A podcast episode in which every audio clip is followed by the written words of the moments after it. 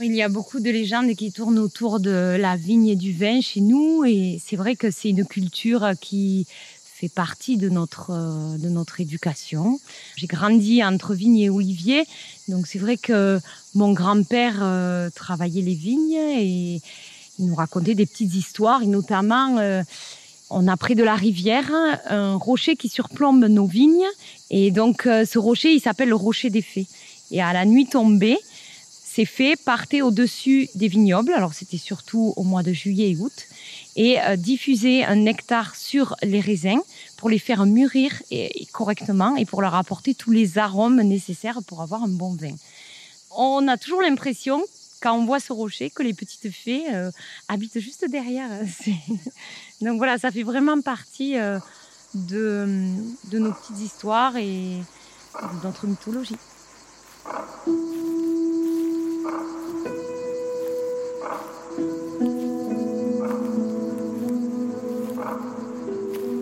Se balader.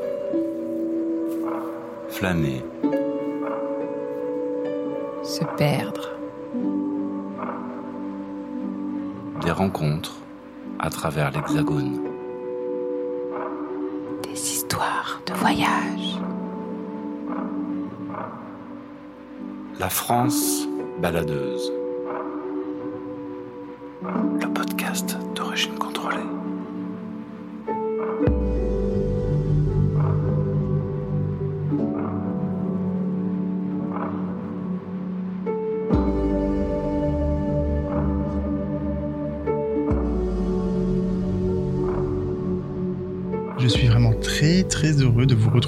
Enfin après plusieurs mois d'absence et une première saison écourtée par le Covid. C'est parti pour une nouvelle aventure à la découverte de la France et de toutes les énergies qui façonnent notre pays. Pour démarrer cette seconde saison, j'ai eu envie de t'emmener juste à côté de chez moi, dans le parc naturel régional du Haut-Languedoc. En juin dernier, je suis donc parti à la rencontre de quatre personnages singuliers qui ont tous une même passion en commun, celle du terroir. Ils le mettent en valeur au quotidien à travers leur passion ou leur métier. Dans cette histoire qui te mènera de Roquebrun au village des Hauts-Cantons, tu seras accompagné par Sophie, une viticultrice de père en fille, Christophe, un jardinier paysagiste un peu utopiste, Elodie, une restauratrice néo-rurale, et Julien, un sommelier passionné et véritablement amoureux de sa région. Je m'appelle Paul Angèle et tu es en train d'écouter La France baladeuse.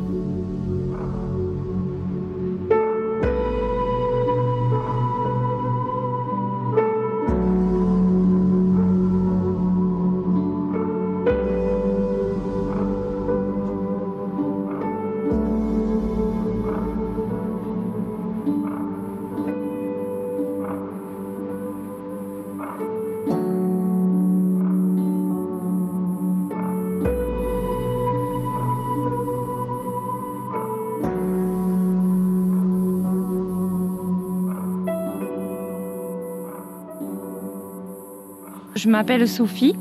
Je travaille avec ma sœur sur euh, une exploitation viticole. C'est une exploitation viticole familiale. Donc, euh, on a repris les vignes de nos parents et qui les ont reprises aussi de nos grands-parents. Donc, euh, ça fait à peu près cinq générations de vignerons derrière nous. Et donc, ma sœur et moi, on s'est installés en GAEC et euh, donc, on travaille des cépages anciens, les vieilles vignes en culture ancienne, les gobelets. Et puis, on a replanté avec mes parents des cépages améliorateurs dans le Languedoc, comme de la Syrah, du Mourvèdre, un petit peu, aussi du Grenache, parce que c'est un cépage qui se plaît très bien dans la région. Je suis née ici, euh, j'ai vécu chez mes grands-parents, je venais très souvent en vacances. Et je me suis vraiment attachée à cet endroit parce qu'ici, ben, on était en liberté. Donc on était euh, à moitié euh, l'hiver, on était plutôt dans la montagne et l'été, on était dans la rivière. Et bien sûr, faut pas oublier, cache-cache entre les oliviers, les vignes. Voilà, c'était vraiment nos terrains de jeu. Alors mes motivations, c'était un retour aux sources. J'avais envie d'un retour aux sources. Et euh, j'ai eu envie aussi de créativité et de liberté dans mon travail que je n'avais pas forcément en France. À l'étranger, c'était encore différent, mais en France, quand je suis revenue de l'étranger, j'étais dans l'enseignement et je recherchais, voilà, je n'avais pas tout à fait ce que je recherchais, euh, même si j'aimais beaucoup mon travail. Donc, en parlant, voilà, avec ma sœur, et, et j'avais besoin aussi de me rapprocher de la nature.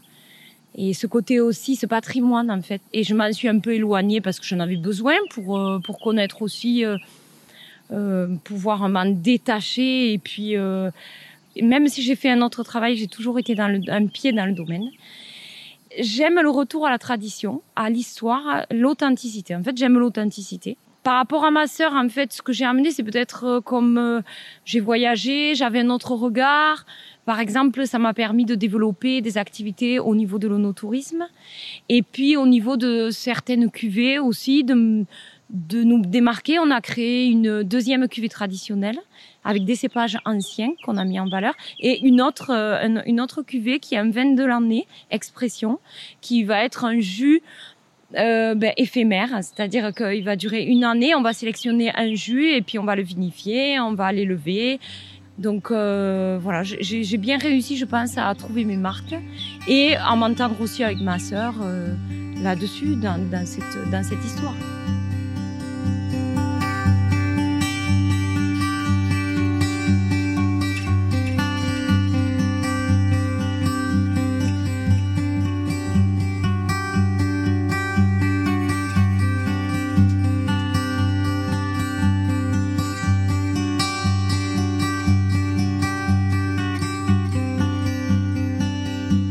Des parcelles de vignes qui sont vraiment isolées, euh, qui sont en hauteur et tout autour on a de la garrigue. Et donc ici, voilà, la garrigue c'est très important, c'est un marqueur vraiment euh, de notre terroir. C'est un traceur aussi dans nos vins à la dégustation, parce que bien sûr on retrouve euh, beaucoup d'arômes de garrigue dans nos vins. Je sensibilise beaucoup les gens à euh, tous ces parfums, euh, ces textures qu'on arrive à trouver à travers les plantes de la garrigue. Et donc je les amène et je, on cueille un petit peu tout, tout au long du parcours ben, un morceau de thym, un morceau de romarin. Et puis on a aussi bien sûr le genevrier, on a le pistachier lanstique, on a euh, euh, le genêt qui a une, une, odeur aussi très particulière, le buplèvre. En hauteur, on a le cyste qui a une odeur très épicée. Alors Seb, c'est un petit hameau en fait qui est accroché à la colline effectivement. On est vraiment au cœur d'une vallée et on a 80 habitants à l'année environ. Donc les maisons sont construites en galets de la rivière. Effectivement, on a en contrebas des galets, mais on a aussi un côté de la rivière qui est plus argilo-calcaire et l'autre qui va être plus schisteux. Après, plus on monte euh, en hauteur et on va retrouver cette pierre plate.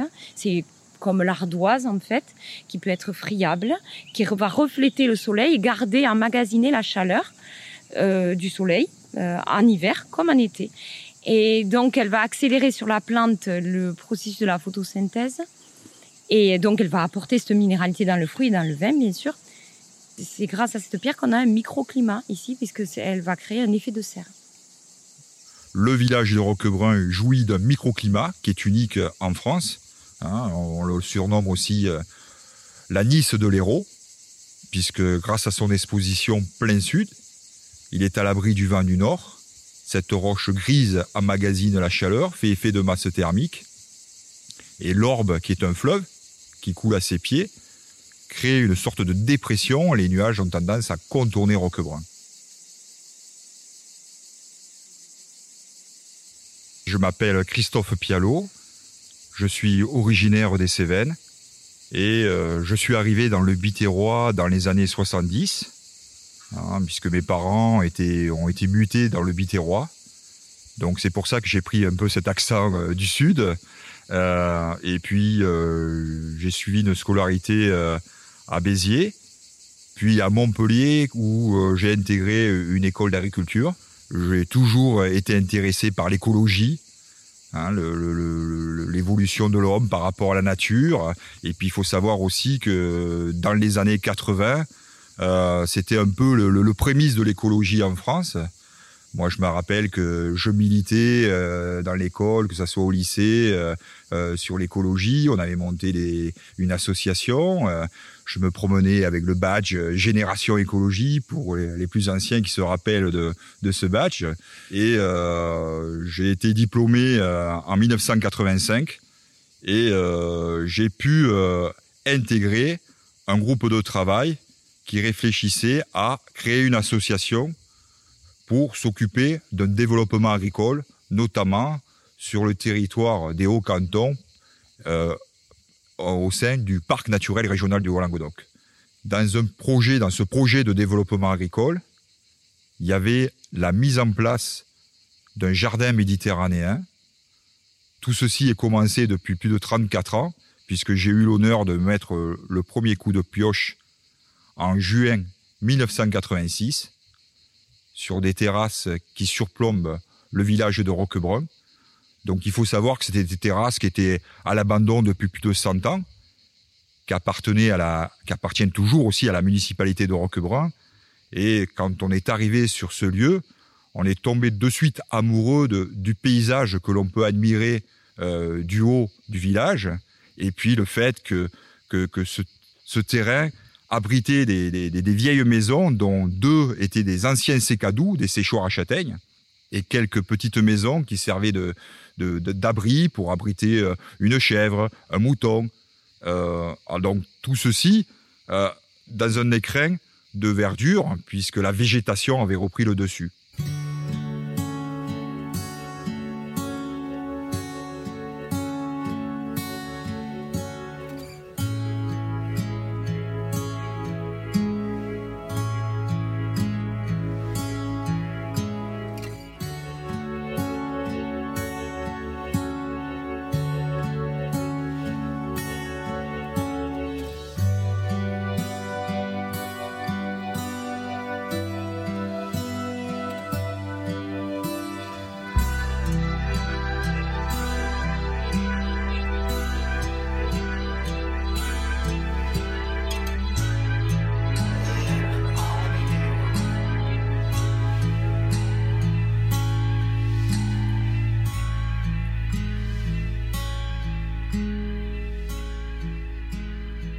Cette partie la plus vieille du village était surplombée par une tour de guet qui est carolingienne, qui est du Xe siècle.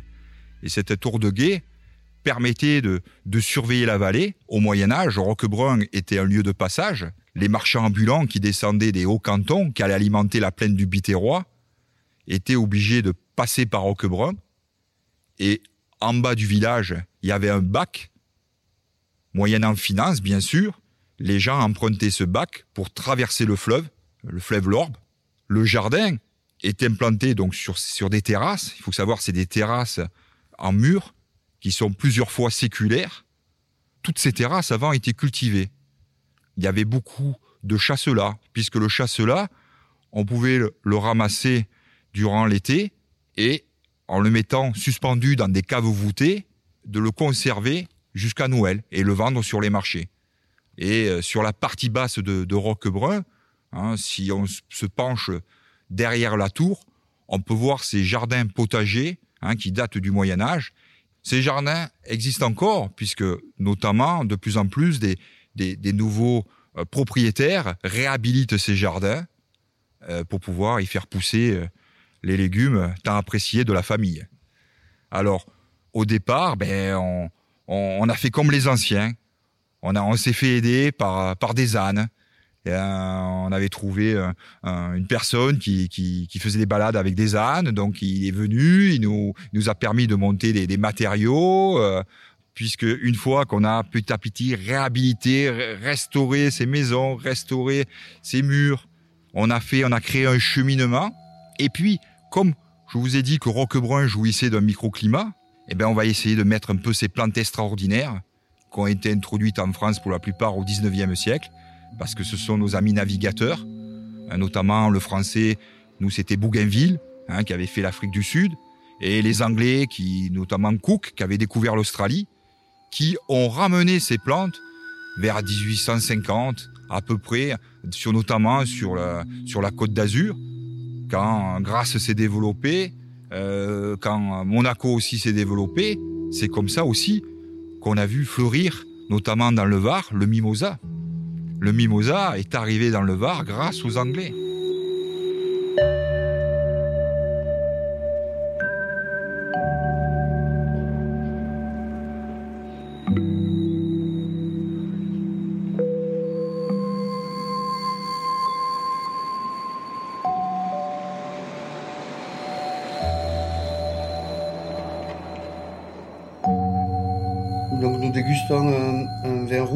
On a un AOP euh, Saint-Saturnin, la cuvée euh, Nymphus, un vin travaillé euh, en agriculture euh, biologique. On va passer à la dégustation. Donc au départ, euh, on regarde l'aspect visuel, donc à savoir déjà euh, la couleur du vin, euh, voir si on a un, un vin brillant, un vin limpide ou pas. Euh, donc là, on est sur un vin avec un disque, le disque qui est la surface euh, au-dessus du verre, où on a quelque chose de, de brillant. On est sur un vin rouge avec une, une- teneur colorante assez, assez intense. Euh, là, on est sur des, des millésimes qui sont quand même relativement récents, millésime 2017, donc un vin qui a, qui a 3 ans. Des reflets donc sur, sur le bord du disque légèrement euh,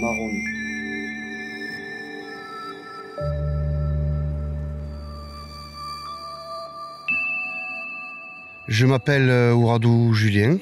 J'habite à Mons-la-Trival, dans le département de l'Hérault, et plus précisément euh, au pied des Gorges Éric, voilà, euh, un des sites euh, les plus visités euh, de l'Hérault.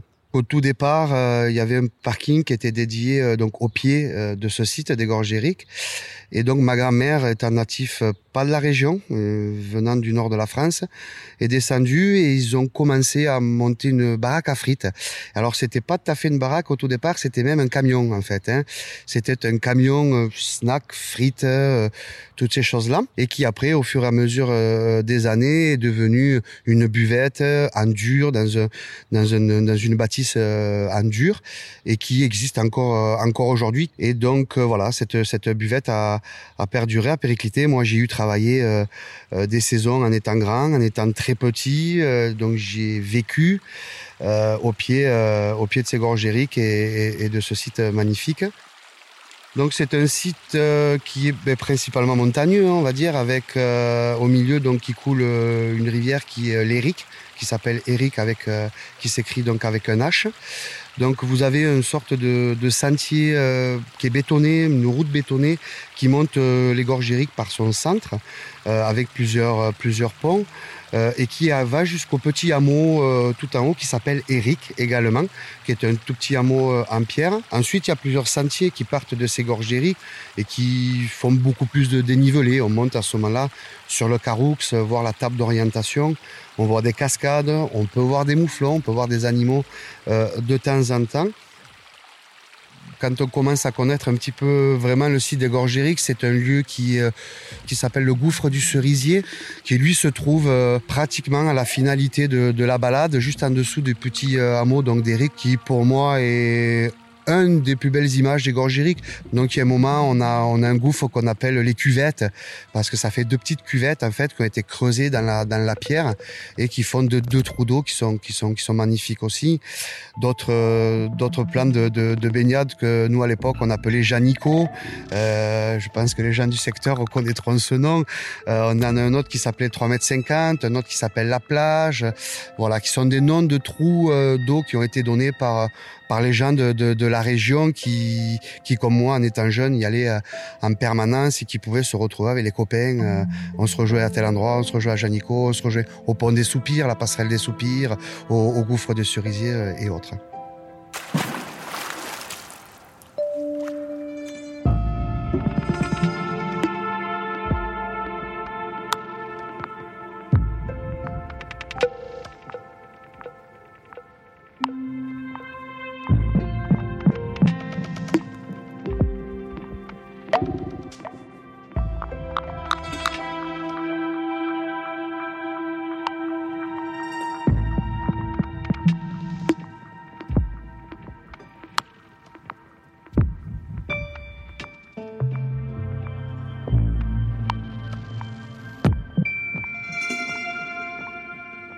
Donc nous sommes exactement dans le hameau de Tarassac, euh, un petit peu un surplomb du pont suspendu aux abords de, cette, de cet ancien moulin qu'on peut voir là tout en pierre, euh, où ces murs plongent dans, dans la rivière, euh, dans la rivière Lorbe.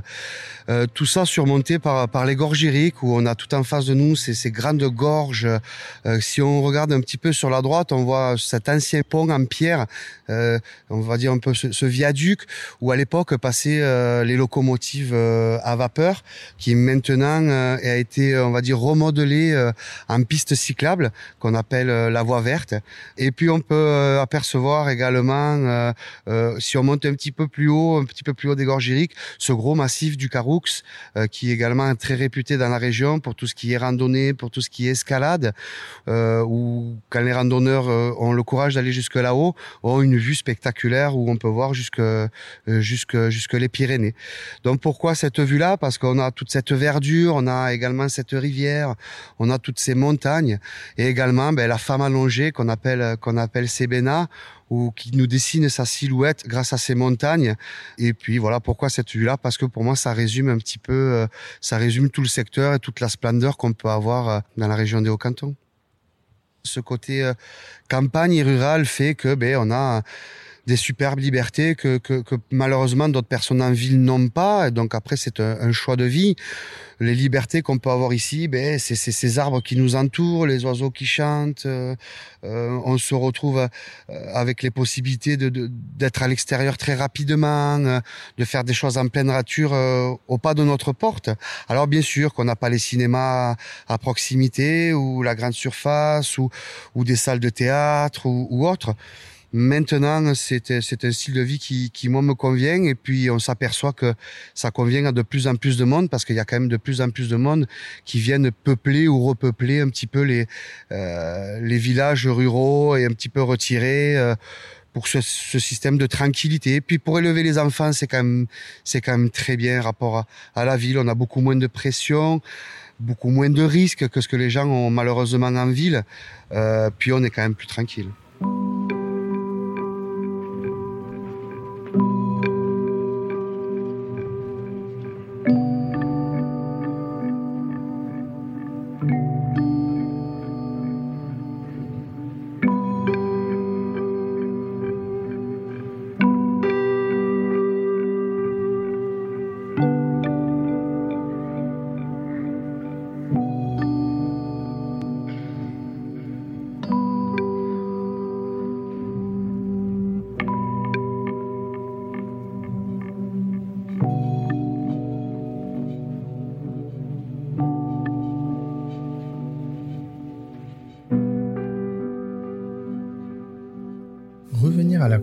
Après avoir longtemps vécu en ville, c'est également le choix qu'ont fait Elodie et son mari il y a quelques années.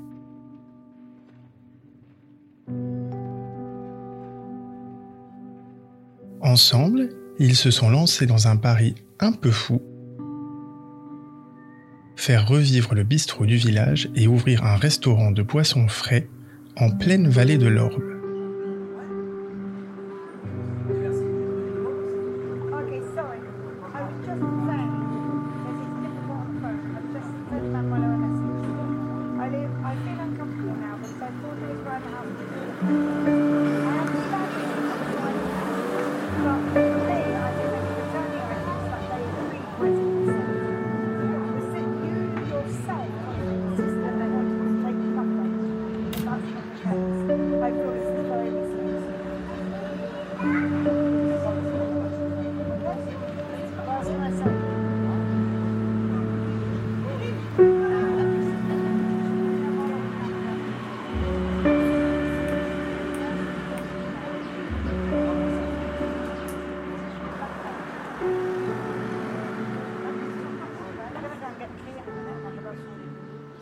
Je m'appelle Elodie, je suis née à Béziers et j'ai 39 ans.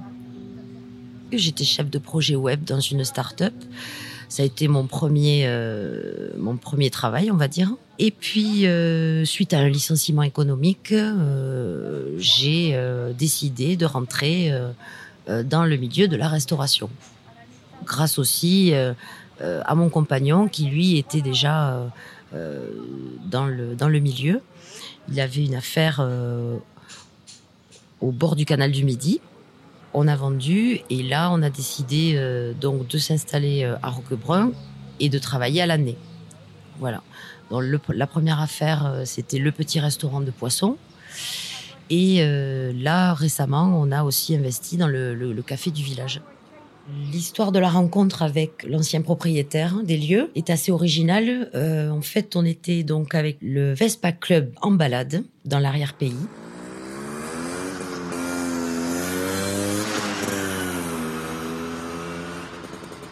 Et on s'est retrouvé avec un ami qui s'est blessé. Donc on a dû laisser euh, la Vespa euh, un jour de fête du Mimosa à Roquebrun dans le, le café. Et mon compagnon euh, est retourné la semaine d'après euh, chercher sa Vespa. Et comme entre bons patrons, donc ils sont, ils ont sympathisé. Et euh, Joss lui dit, euh, bah, écoute, euh, moi j'ai deux affaires. J'en ai une qui ne marche plus puisque c'était une ancienne pizzeria. Et mon compagnon lui dit, mais moi je suis en train de vendre une affaire, je suis intéressé. Alors il lui donne les clés, il lui dit, bah tiens, c'est à 100 mètres, va voir le, va voir ce que j'ai, euh, ce que j'ai à te proposer. Et quand il est rentré le soir, il m'a dit, ça y est, j'ai trouvé, on va s'installer à Roquebrun. Moi, je suis euh, de Béziers, mon compagnon est de Narbonne, mais on a tous les deux euh, grandi euh, dans, la région. Donc, depuis tout petit, euh, que ce soit avec nos grands-parents ou nos parents, on est toujours venus à, à Roquebrun. Euh, déjà pour les baignades, et puis euh, moi, petite anecdote, ma grand-mère peignait et on passait les dimanches euh, au bord de l'eau et elle se régalait de peindre. On avait aussi envie de de- d'authenticité et vraiment on l'a trouvé. On l'a trouvé ici, de par, euh, de par les, les roquebrunais, mais aussi euh, des étrangers. Il y a beaucoup d'Hollandais, de Belges, d'Anglais qui vivent euh, six mois de l'année euh, avec une maison secondaire. Et ces gens-là sont très très accueillants aussi et, et hum, on est très très content euh, voilà de, de ce village hétéroclite. On a eu un très très bel accueil, vraiment ça je, je dois le souligner par euh, les Roquebrunais. Voilà, donc euh, maintenant, en plus, le café propose euh, un plat du jour, euh, une façon bistrot, quelques pizzas et des salades de repas. Voilà, donc ça c'était le, le défi, mais vraiment on a, on a fonctionné tout de suite. Comme je pense dans tous les villages de France, le café c'est vraiment là où le matin tu vas voir les anciens qui viennent boire leur café. Euh, les midis, tu vas voir euh, les ouvriers, euh, les gens qui travaillent euh, dans, le, dans les alentours qui vont venir manger. Et après, tu as les, les apéritifs, bien sûr, euh, notoires, avec où là tout se mélange, toute génération se mélange. Et puis voilà, le pitalugue, poisson frais de Méditerranée, crier du gros d'Agde. Et ça, c'était encore une fois le défi qu'on s'était lancé. Et je crois que ça plaît beaucoup parce qu'il n'y en avait pas. Et euh, c'est du boulot, mais on est content euh, de faire plaisir. Euh, alors le pitalugue, le bateau de Monsieur Brun qui tourne autour de l'hélice. Là, il faut avoir un petit peu de, de, culture en pagnolesque, on va dire, avec un petit peu d'humour pour parler un petit peu de nos origines aussi de, de méditerranéennes, avec Marseille, l'accent, le poisson frais de Méditerranée. Voilà, c'est une petite touche d'humour aussi au dessin de Dubout, qui a longtemps été euh, le dessinateur de Pagnol.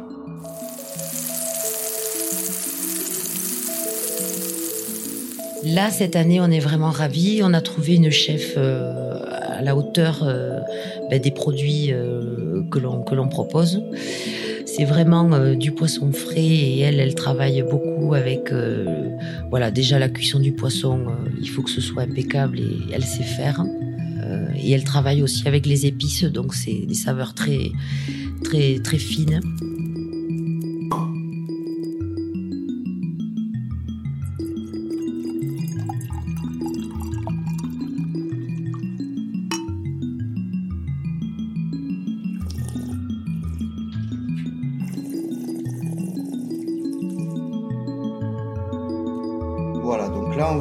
Faut décrire en une seule gorgée les fameuses trois étapes. L'attaque, comment on ressent cette attaque. Donc là, en l'occurrence, pour ce, pour ce Saturnin, On a une attaque relativement franche, un vin qui n'est pas du tout discret, qui est quand même euh, là et, et présent.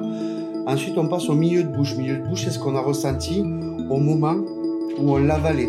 Euh, on a ce mélange de fruits avec ce mélange également de tanins qui sont équilibrés. L'un ne prend pas sur l'autre. On n'a pas des tanins trop percutants, trop présents ou trop tranchants. On a des, des tanins qui sont quand même bien fondus, assez élégants.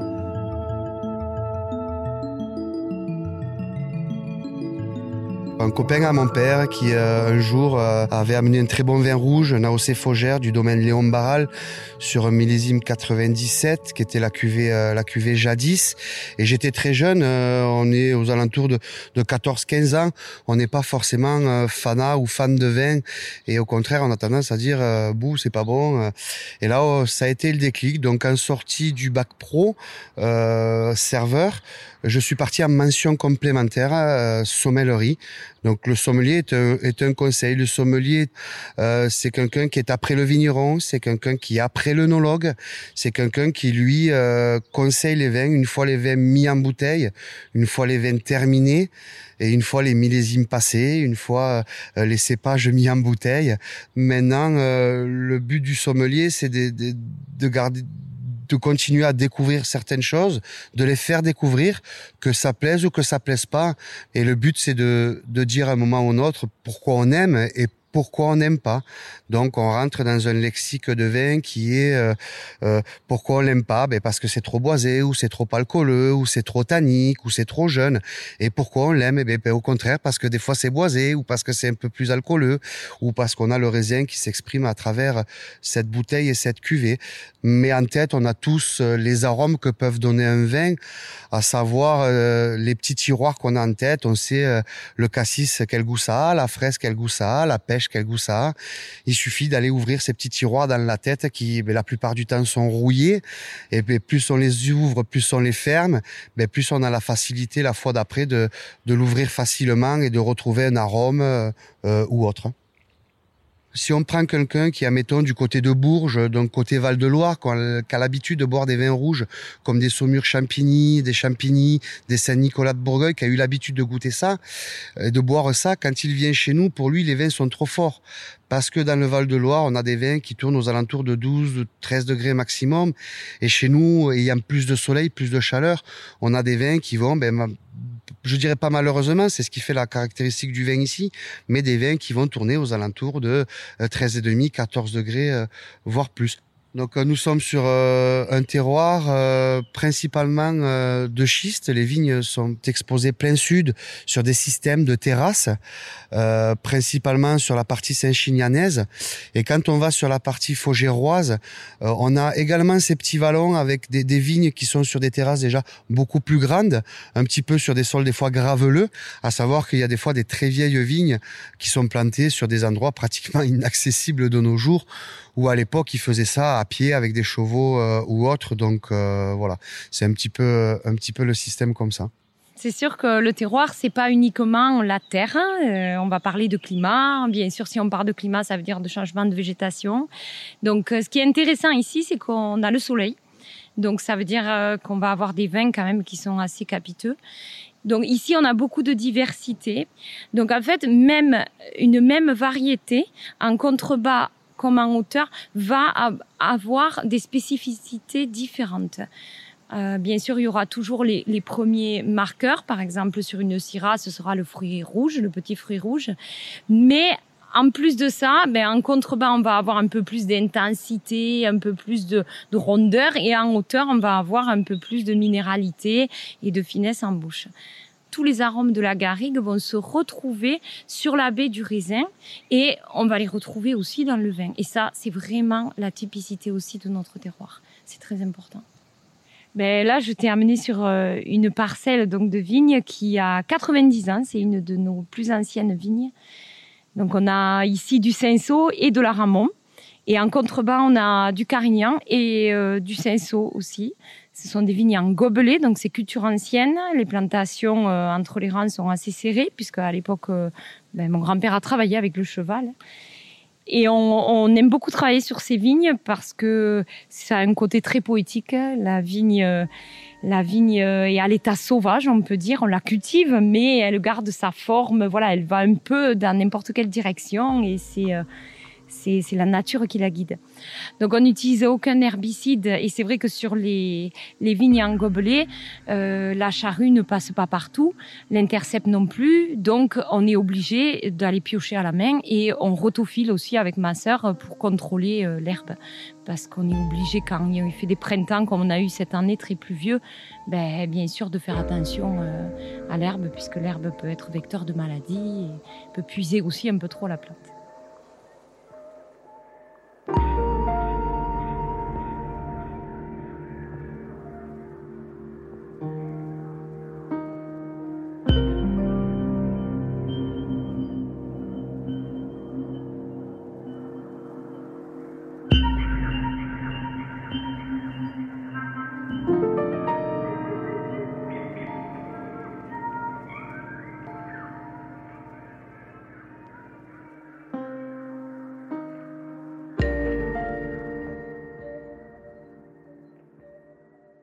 En parlant de plantes, il est peut-être temps de rejoindre Christophe. Il nous attend pour poursuivre la visite de son jardin méditerranéen.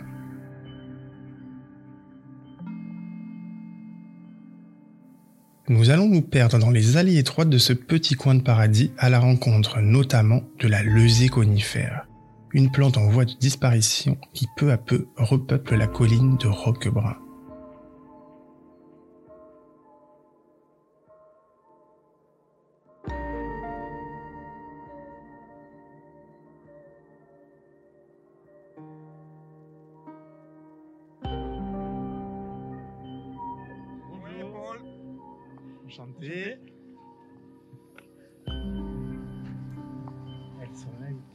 Tu les- que je les fasse parler Ben ouais.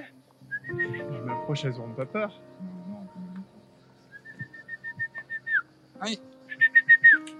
Elles ont tout magnifié.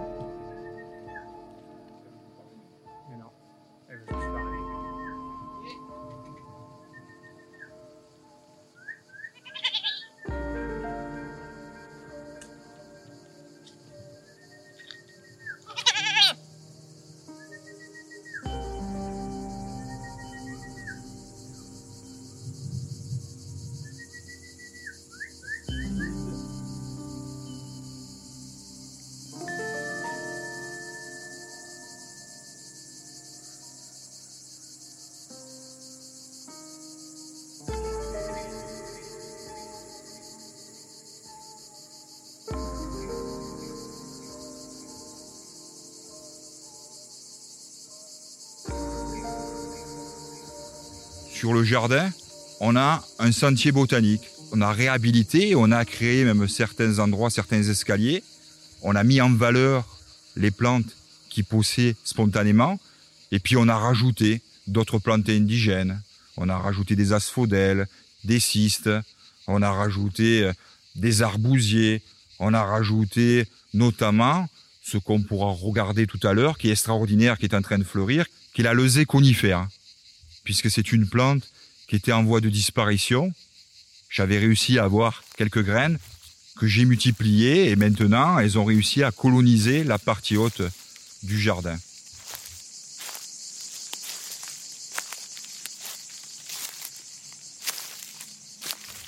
Alors comme on peut voir, dans le rocher, il y a une petite poche de terre et on peut voir que la lezée conifère a réussi à s'implanter. Donc on peut voir que c'est une, plante basse qui dépasse pas 20 cm de hauteur. Elle fleurit notamment à partir du mois de juin. Alors elle forme une sorte de, cône qui qui s'étale à peu près sur 5 à 8 cm de hauteur. Et puis ce cône s'ouvre et en s'ouvrant, on peut apercevoir toutes ces petites graines qui s'envolent avec le vent pour pouvoir se semer. Alors, c'est une plante aussi avec un, feuillage légèrement un peu bleuté, un vert bleuté.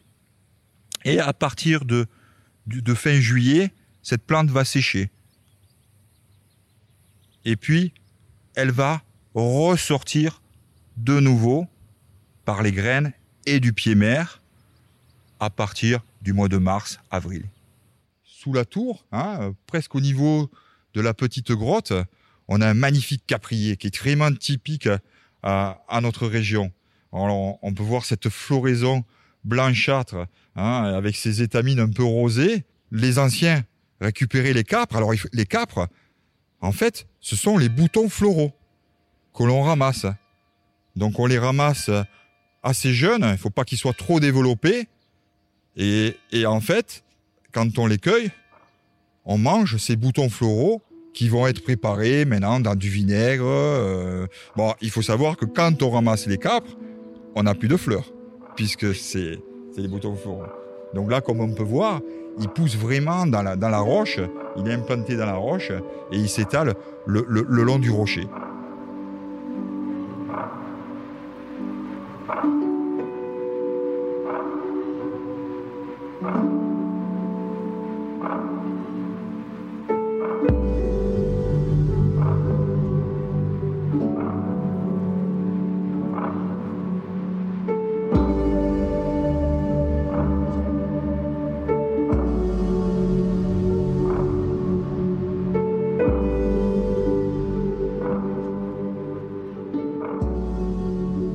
J'espère que tu as apprécié autant que moi cette escapade au contrefort du Caroux.